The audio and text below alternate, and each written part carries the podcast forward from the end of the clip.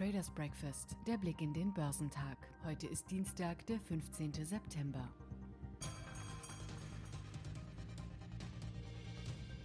Die Aktien im asiatisch-pazifischen Raum waren im Handel am Dienstag meist höher, da die Investoren die früher am Tag veröffentlichten chinesischen Wirtschaftsdaten für August beobachteten. Festlandchinesische Aktien legten bis zum Nachmittag leicht zu, wobei der Shanghai Composite um 0,28 Prozent und der Shenzhen Component um 0,651 Prozent zulegte. Der Hongkonger Hang Seng Index stieg um 0,48 Prozent. Südkoreas Kospi war um 0,53 Prozent gestiegen. Der japanische Nikkei verbuchte ein Minus von 0,6 Prozent, der Topix Index verlor 0,7 Prozent. Die Einzelhandelsumsätze in China stiegen im August im Vergleich zum Vorjahr um 0,5 Prozent. Der erste positive Bericht für das Jahr bisher, nach Angaben des Nationalen Statistikamtes des Landes. Dennoch seien die Einzelhandelsumsätze in den ersten acht Monaten des Jahres gegenüber dem Vorjahr um 8,6 Prozent zurückgegangen, teilte das Amt mit. Unterdessen stieg die Industrieproduktion des Landes im August um 5,6 Prozent gegenüber dem Vorjahr, während die Anlageinvestitionen in den ersten acht Monaten des Jahres um 0,3 Prozent zurückgingen.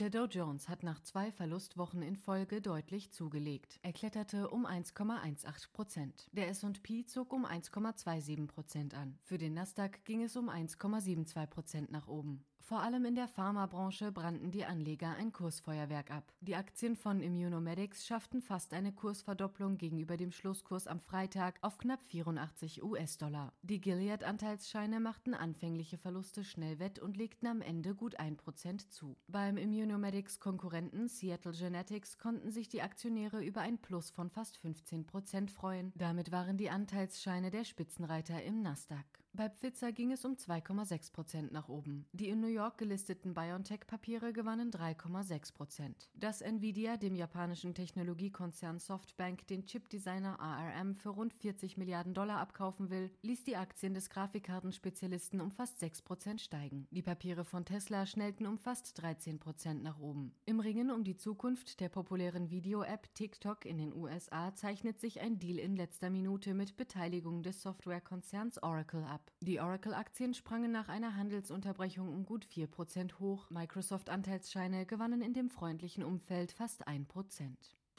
Europas wichtigste Aktienmärkte haben am Montag nach einem starken Handelsstart schnell an Schwung verloren. Der Eurostox war um die Mittagszeit ins Minus gedreht und schaffte am Ende ein Plus von 0,03 Prozent. Der CRC legte um 0,35 Prozent zu, während der britische FTSI 0,10 Prozent einbüßte. Den zweiten Platz im Tableau sicherte sich der Technologiefirmenindex mit plus 0,9 Prozent. Für gute Stimmung hatte unter anderem die Ankündigung des japanischen Technologieriesen Softbank Group gesorgt, gesorgt, den Chipdesigner ARM an den amerikanischen Grafikkartenspezialisten Nvidia zu verkaufen. Dessen Anteilsscheine zogen in den USA zuletzt um gut 6% an. Dagegen büßte der Index der Öl- und Gaskonzerne als Schlusslicht 1,1% ein. Zudem wird nach Einschätzung der Organisation Erdöl exportierender Länder der Einbruch der weltweiten Ölnachfrage stärker ausfallen als bisher erwartet. Die Papiere von BP verloren unter den schwächsten Werten im FTSI knapp 2 Die Anteilsscheine der Credit Suisse zogen um gut 4 und die der UBS um 2,5% an.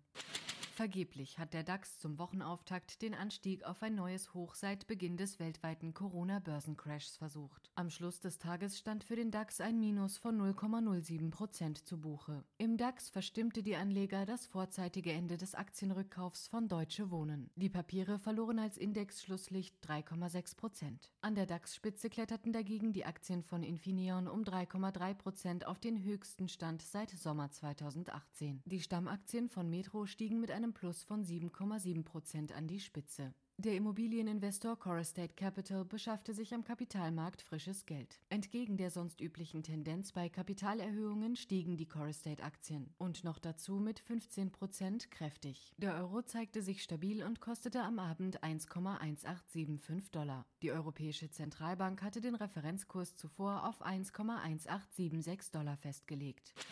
Der Dow wird vermutlich um circa 60 Punkte niedriger in den heutigen Handelstag starten. Der Eurostox und der DAX starten voraussichtlich beinahe unverändert. Am heutigen Dienstag veröffentlicht das Mannheimer Zentrum für europäische Wirtschaftsforschung seine Konjunkturerwartungen. Erwartet wird ein Rückgang von 71,5 auf 58,0 Punkte.